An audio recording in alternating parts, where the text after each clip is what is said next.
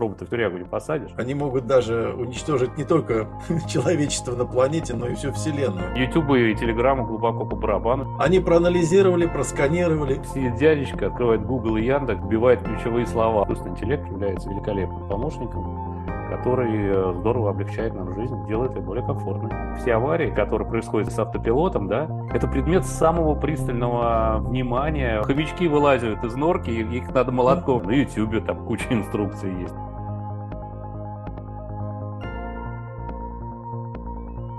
Всем привет! С вами подкаст «Цифровая реальность» и я его ведущая Стась Савельева. Здесь мы обсуждаем самые актуальные события из мира цифры, которые произошли в России и мире за последнюю неделю. Сегодня у нас в гостях Анна Игнатенко, журналистка, создательница медиа «Сверхновая». Добрый день. Андрей Колесников, эксперт, директор Ассоциации интернета вещей. Всем привет, ребята. И Георгий Георгиевский, начальник отдела по работе с регистраторами и пользователями Координационного центра доменов РУ-РФ. Всем здравствуйте. Перед тем, как мы приступим к обсуждению наших новостей, хотела передать слово Андрею Колесникову. Да, ребята, всем привет. Я хотел бы начать э, свое выступление, свое участие с э, печальной новости. От нас ушел Олег Леонидович Смирнов, э, бессменный директор в НИИПАС, Союзный научно-исследовательский институт прикладных автоматизированных систем. Это тот самый человек, который еще до Курчатника обеспечил в Советском Союзе подключение к интернету, подключение к сетям X25. Э, Наверное, многие знают господина Клесова, который, э, которого можно нагуглить в интернете легко. Его первое участие в э, международных конференциях.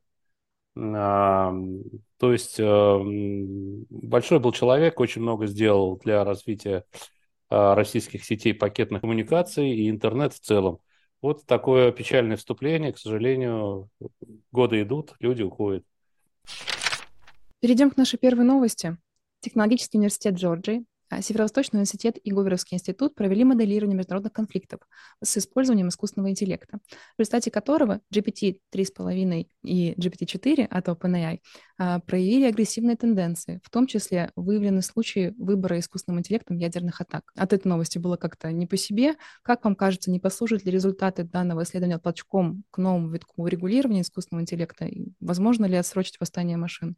Мы уже в прошлом подкасте обсуждали и упоминали э, такую вещь, что вот все эти системы, построенные на нейросетях, пока достаточно глючные и галлюцинируют как не в себя. Поэтому, в принципе, им можно сейчас все что угодно. Они могут даже уничтожить не только человечество на планете, но и всю Вселенную. Пожалуйста, это как бы все в их руках. Главное не давать этим устройством органа управления. Пока они могут просто высказывать свое мнение, в общем, в принципе, почему нет? Пускай высказывают свое мнение, свое понимание и э, вид на то, как должно развиваться человечество в их, с их точки зрения. Но что касается конкретного случая, ну, здесь, скорее всего, можно еще подумать о том, что все вот эти системы, они являются зеркалом того, что той информации, которая в них запихнута.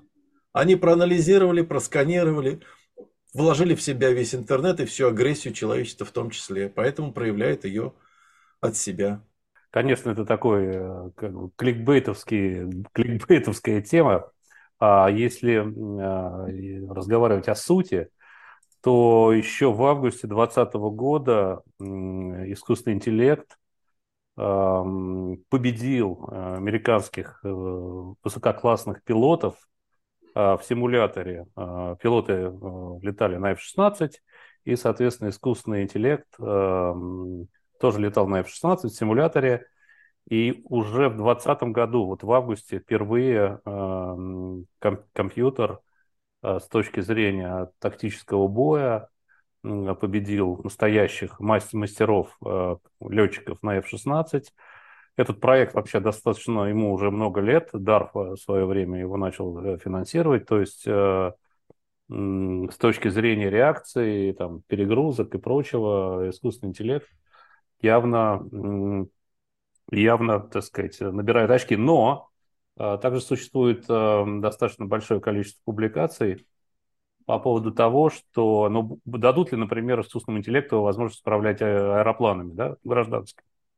В принципе, для этого вообще нет никаких проблем. Уже сейчас э, искусственный интеллект и автоматизация на борту позволяет спокойненько, э, так сказать, взлетать, держать курс и садиться и делать это на самом деле э, подчас гораздо аккуратнее, лучше и комфортнее для пассажиров, чем это делают пилоты. Но было принято решение, что, конечно же, искусственный интеллект на борту это является помощником, это не является праймари а, как бы э, средством передвижения, вот, но тем не менее огромное количество функций, в том числе и в автомобильном транспорте, и в грузовом транспорте, и Тесла у нас уже ездит с автопилотом, и, в общем, аэропланы летают с автопилотом, поэтому если улетят кликбейтов и перейти в реальность нашей жизни, то, конечно же, э, искусственный интеллект является великолепным помощником, который э, здорово облегчает нам жизнь, делает ее более комфортной.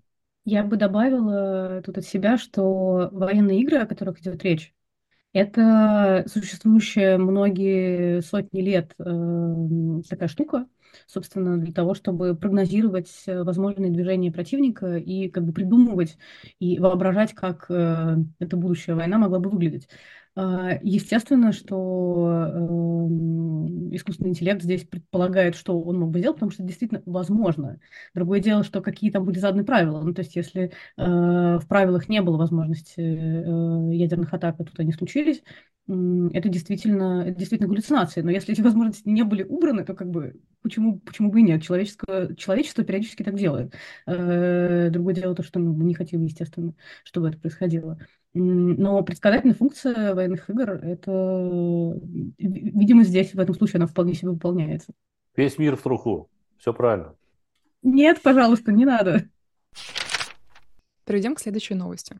Толпа сожгла автономное такси в Сан-Франциско. Мотив нападения неизвестен, но СМИ связывают э, его с напряженностью между жителями города и службами автономного транспорта. Ну, как мы предварительно обсудили, лудиты были всегда, а, но не кажется ли вам, что необходимо а, успокоить общество, если это вообще возможно? Дело в том, что я слежу за этой историей, связанной с а, разрешением муниципалитета Сан-Франциско и вообще Бэйрия в целом об использовании автономных самодвижущихся тележек в виде такси. Вот, эта история тянется уже много лет. Законопроект муниципальный, который выносил консул, э, консульство, ну, собственно, муниципалитет Сан-Франциско на голосование, пару раз отклонялся, потом они его как-то продавили, значит, там Уэйма э, как-то, значит, это дело пролобило. В общем, сложная история, она тянется, тянется достаточно далеко. Вот, но на самом деле а, под этим, под этим, естественно, есть абсолютно лудитская история. Дело в том, что само по себе такси и, э, значит, э, Сан-Франциско это достаточно прочный э, трудовой коллектив, которому, в общем, совершенно не светит, что их рабочие места будут отдавать каким-то дурацким роботам. Вот, и поэтому, конечно, это совершенно неудивительная история. Мало того, значит, достаточно большое лобби, к которому еще и примешиваются люди, так сказать, почитатели теории заговора, ну, как вот предыдущая, да, тема, что машины сойдут с ума, начнут всех убивать. Таких людей в Америке полным-полно. Вот. И вот это все как бы приводит к таким прекрасным акциям, ярким и буквально горячим. Вот. Но ничего, это же вопрос времени, когда, когда все это как-то уйдет, и это станет привычной, привычной темой. Кстати, Бэй-Эрия и вообще Сан-Франциско – это то самое место э, в мире, которое, собственно, является Э, самым первым э, с точки зрения внедрения вот этих инновационных технологий, связанных с автономным транспортом. Именно, именно в этом районе мира как раз происходят все главные инновации. Андрей, а как вам кажется, вы наверняка расследите за этой темой, э, думали об этом, будем ли мы видеть в ближайший, не знаю, год или, или чуть больше повторение э, вот этой истории, ну, может быть, не с сжиганием, конечно, э, автономного транспорта, да, но с какими-то вот атаками граждан на них? Да, вы знаете, какая история? Дело в том, что вот, например, все аварии, которые происходят с той же Теслой, с автопилотом, да, это предмет самого пристального внимания вообще граждан, а, по крайней мере, в США. Вот. Э, эту тему обсасывается, значит, и у нее миллионы, миллионы читателей, а, мнения разделились, то есть идет такое бурное, значит, обсуждение, значит, кто прав, кто виноват. На это еще все накладывается на недостаточной законодательной базы. Ну, а кто отвечать-то будет, собственно, да, как бы с робота же, робота в тюрьму, не, в тюрягу не посадишь. Вот, то есть компания это, за это отвечает, либо Tesla за это отвечает, то есть компания-прокатчик или, или кто, изготовитель, ну, то есть, и, э, значит, ну вот э, это, это пока такое бурное море, которое бурлит, и просто это займет некоторое время, я думаю, когда, ну да, я думаю, что еще будут кейсы, опять кого-нибудь задавят, опять какая-нибудь собака под колеса попадет, э, значит, опять сожгут какое-нибудь такси очередное при, так сказать, при падении цен на перевозку на перевозку пассажиров. Ну, то есть это все будет продолжаться некоторое время. Вполне нормально, в этом нет ничего такого. Ну, прик, ну прикольно, я слежу с удовольствием за, за этой темой. Я, к сожалению, не следила ну... за этими новостями, но я почему-то сразу вспомнила то видео, как э, в Москве бабушка помогает роботу-курьеру преодолеть э, бордюр, в скобках поребрик, а, вот, и мне показалось так, на таком диссонансе так странным немножечко эта новость. Не, не надо помогать роботам. Не, ну там, там, там много прикольных тем, когда два робота встречаются, и кто кому должен уступить место, да, то есть это такая тема, она, в общем, мощная. Самое главное не вмешиваться в жизнь роботов, не помогать им и не сжигать их, потому что чем а, меньше мы им помогаем, тем лучше разработчики соберут статистику о разнообразных коллизиях и неуспешной работе и сделают работу роботов более успешной. И роботы, в конце концов, нас всех победят и устроят всему миру труху. Да. А лудиты были вон даже в 19 веке. И как раз, кстати, а, вот те восстания рабочих против фабрик, против станков всего прочего, а, породили отдельную отрасль, связанную с охраной труда и противопожарной безопасностью. Автоматические системы пожаротушения появились и стали внедряться на промышленных производствах ровно после восстания лудитов. Поэтому прогресс не остановить. Ну да, к нам придет какой-нибудь Уилл Смит, который замочит всех этих роботов, в конце концов, да, вот, и устроит для них какую-нибудь резервацию. Ну, что-нибудь такое нас ждет, конечно. Я не удержусь, простите, все-таки с возражением, Георгий, но ведь э, как раз, ну, э, роботам нужно учиться э, на том, что люди периодически пытаются им помочь. Это же тоже коллизия. Ну, тоже вариант, да. Я не думаю, что они будут в ближайшее сколь-нибудь обозримое зрение, э, время обладать возможностью что-либо учить с точки зрения эмоций человека. Нет, я, конечно же, имею в виду именно обучение на как бы ситуации, когда тебя поднимает бабушка. Ну да, ты должен присесть и сказать три раза ку, если к тебе подошел человек. Это как бы нормально для робота. И человеку хорошо сразу, и на душе легко. Так мы видим, как технология потихонечку превращается в магию. Э, мне, как э, фанату Гарри Поттера, это очень, знаете, приятно. Переходим к следующей новости. Компания Anydesk подверглась от кибератаки, и хакерам удалось получить доступ к ее производственным системам. Разработчики компании утверждают, что провели работу, и Anydesk безопасен для пользователей. Я, когда готовилась к новости, а, естественно, вспомнила, что TeamViewer покинул наш рынок. А, я искала российские аналоги данным приложениям, но они все оказались платными, и как вам кажется, новость о кибератаке повод отказаться от использования недеском э, и даже при отсутствии других, э, на первый взгляд, аналогов? Как активный пользователь Anydesk, а также других программ, позволяющих дистанционно подключаться к другим компьютерам, могу сказать. Ну, во-первых, надо успокоить общественность о том, что простым пользователям тот инцидент, который произошел в начале февраля, точнее, он начался в январе, в феврале был обнародован, а, он не угрожает действительно, можно верить пресс-релизам и Недеска, что no, на вас это не распространяется. А, но в любом случае, устанавливая любые программы в современном мире, надо внимательно смотреть на сертификат подписи этой программы. Не, нет ли там вообще отзыва, нет ли там компрометации, нет ли там человека посередине даже из проверенных э, магазинов приложений надо очень внимательно и осторожно ставить к себе программы и тем более внимательно смотреть о том, какие права вы разрешаете. Но что касается Anydesk, большая часть пользователей в России, например, пользуются им в тестовом режиме, не логинясь и не заводя аккаунтов в самом Anydesk, поэтому даже здесь, э, можно сказать, персональные данные, там, если к ним и был какой-то доступ, там, к e-mail и прочим учетам, а учеткам это не утекло. Однако, злодеи, разнообразные злоумышленники, пользуясь информационным поводом, а, делают определенного рода рассылки по пользователям, по тем уже базам, которые у них есть. Из пушки по воробьям стреляют, иногда попадают в пользователей Indedesk и их пугают. Но здесь то же самое, бдительность не теряем. Ну, я хотел бы сказать, что я уверен, что отечественные импортозаместители, так называемые, наверняка активно работают над тем, чтобы что-то запилить э, аналогичное и погрузить это в реестр отечественных программ и алгоритмов. А почему? Потому что вне зависимости от того, дырявый они деск или не дырявый, а, больших э, полугосударственных и государственных компаний а, вот эта функция удаленного доступа к компьютерам является одной из ключевых, и ты просто сейчас не можешь ничего купить на рынке, кроме российского. Поэтому это просто вопрос времени, когда появятся достойные аналоги для того, чтобы ими пользоваться. То есть э, это не оценочное суждение, это не хорошо и не плохо, это так и есть, просто надо набраться терпения.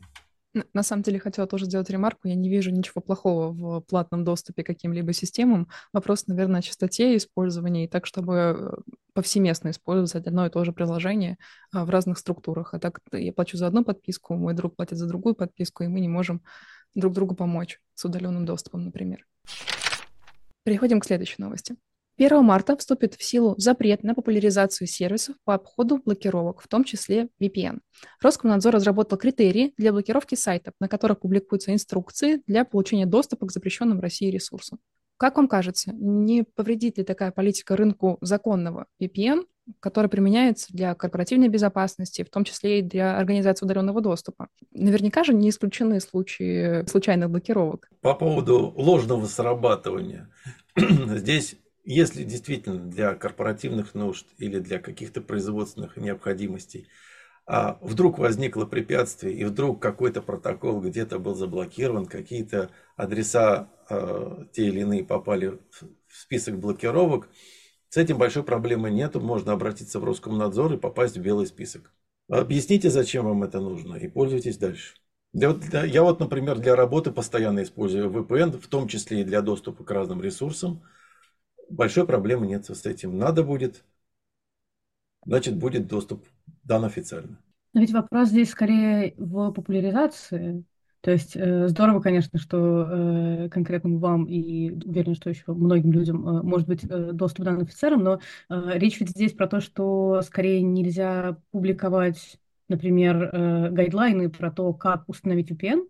И для меня, как для журналиста, а также для многих моих коллег, это ну, довольно, довольно проблематично, потому что пользователям нужно узнавать, как им э, получать э, доступ к разным местам, где хранится, не знаю, информация, говорят, популярная про, не знаю, как найти себя или, или, или что-то еще, знаете, бывает, публикуют такие такие гайды в интернете, и вот у них как-то нет больше к этому доступа, и они хотят это знать. Здесь ведь именно что речь про то, что больше нельзя писать про то, как установить VPN и как, э, какие сервисы, например, работают, а какие нет. Аня, если что, мы поможем. И Жор поможет, и я. Знаете, я сама многим помогаю, но нам больше с вами делать это нельзя, если речь идет о том, чтобы получить... Что значит я, я знаю, что ответить на твой, на твой вопрос. Очень все, все, все достаточно просто. Нельзя писать гайды о том, как обойти блокировки. О том, как установить клиент VPN на свой компьютер и, и настроить э, файл .ovpn – такие гайды писать можно. Более того, Жора, их никуда Жора, не Жора. деть.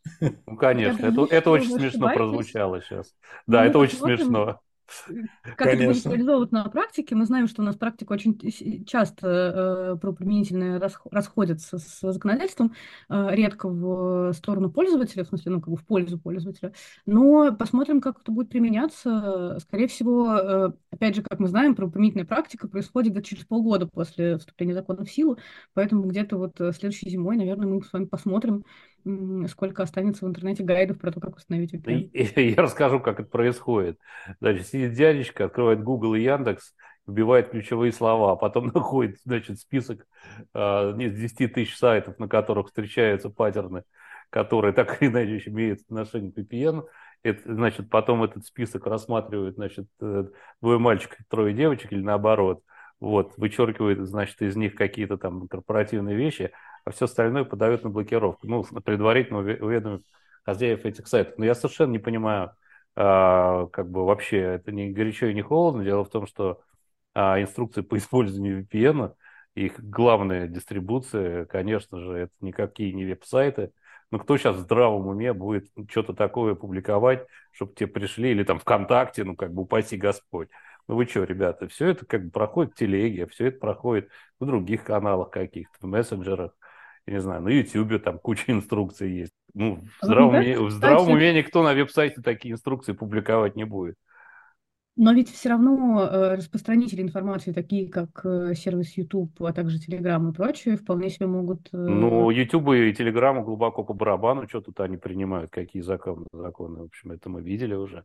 Им даже штрафы периодически миллиардные, миллионные выписывают. Ну, прекрасно. Как бы караван идет. В общем, теперь инструкции про, про VPN вы можете найти где-то. Я, честно говоря, я, честно говоря, даже, даже я, для меня сама постановка вопроса очень странная. Ну вот скажите, пожалуйста, остался ли человек в Рунете, ну, более-менее интересующийся чем-либо, который не знает, что такое VPN? Я подозреваю, что таких людей нет. А всем остальным это просто не нужно. Ну, как бы, ну вот и все. Вот у вас происходит водораздел. Те, кому не нужно, им, им и не нужно. А те, кому надо, те все знают. Как бы, что тут блокировать, не блокировать, какая разница? Ну, знаете, я бы здесь все-таки упомянула еще то, что э, скорее речь про то, ведь, э, ну, наверняка вот у сидящих здесь, э, присутствующих здесь, э, есть свои сервисы VPN, может быть, своя даже градация, говорят, любимый сервис, нелюбимый, на всякий случай. Ну, там, теплые, нет. уютные, нормальные люди делают сами для себя VPN, они не пользуются Да-да-да. сторонними сервисами. Но это скорее не так для людей, которые, которые устанавливали себе VPN для доступа к какой-то информации, которую, которую они хотят получать. И я сейчас имею в виду скорее, ну, как бы людей, которые интересуются не то чтобы запрещенной информацией, да, там, не знаю, какими-то рецептами, знаете, э, тоже вот сейчас не так бывает просто их добыть. И они-то часто пользуются сервисами, которые им просто посоветовали. Ну, это э, да, посоветовали. Пару-тройку месяцев, потом э, либо они блокируются, либо ну, просто пропадают, и они ищут новый сервис. И часто это бесплатный сервис, это отдельно как бы плохая гигиеническая история, но э, тем не менее. Но вот как раз они все время ищут как бы новый VPN-сервис. И я думаю, что именно им в какой-то момент э, как раз уже не достанется следующего, потому что э, никакого установщика. В общем, сникернет нас спасет, а больше, больше ничего. Жор, Жор, как называлась... Прогресс не остановить. Жора, как называлась эта игра детская, где вы, вы, хомячки вылазят из норки, и их надо молотком? Их надо молотком Именно так. Как она? Вот у, нее, у нее название? Я не помню это название, но ну, точно тоже не вспомню это название про хомячков и молоток, но в принципе прогресс не остановить. Ну это просто Вот если, если кому-то понадобится какой-то сервис, он его найдет и получит. Через третьи руки, через сарафанное радио, но это распространится. Да, будет заблокирован, как и сейчас периодически что-то блокируется. Ничего страшного.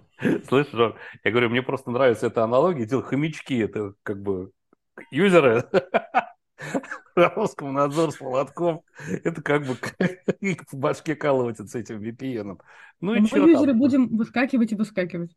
Ну, вот это будет бесконечный такой цикл. Ну, как бы не, не, не ну, то есть Not a big deal, ну, как на самом деле, говорю, вот инструкции по настройке, э, штатные инструкции по настройке VPN, VPN есть в, в документации к любой операционной системе. Это встроенные функции в во все везде, соврем... везде. везде вообще, потому что без них не обойтись. Поэтому убрать их невозможно. Убрать а, нельзя в контексте доступа к запрещенной информации. Но можно написать инструкцию, в которой не будет приведено примеров о том, как подключаться куда-то не туда. Но о том, как настроить действительно клиент-серверное соединение по VPN, пожалуйста. А люди только умнее станут. Ну, я еще приведу пример, что, например, многие граждане Российской Федерации, которые находятся за рубежом, испытывают определенные трудности при доступе к российским ресурсам. Вот. И так что это такая двусторонняя история, на самом деле. VPN пользуется не только в России, но и в, другом, в других странах для того, чтобы ходить к российским ресурсам. Вот. Так что никуда это не денется, конечно. А я переживала за методички, поскольку я преподаватель в телекоммуникационном вузе. У нас есть ряд лабораторных работ по настройке соединения. Я потом проверила, у нас на сайте нигде не, не публикованы. Мы их э, распространяем через наши внутренние ну, системы. Ну, как архипелаг ГУЛАГ, да, что там в свое ну, время. Так и получилось. Перепечатка, пятая копия. Пятая копия, да, такая, да, серая вся запятнанная, да, мятая. Как настроить VPN, да. С полным текстом этих и других новостей можно ознакомиться в последнем дайджесте на канале управления интернетом Telegram. До новых выпусков!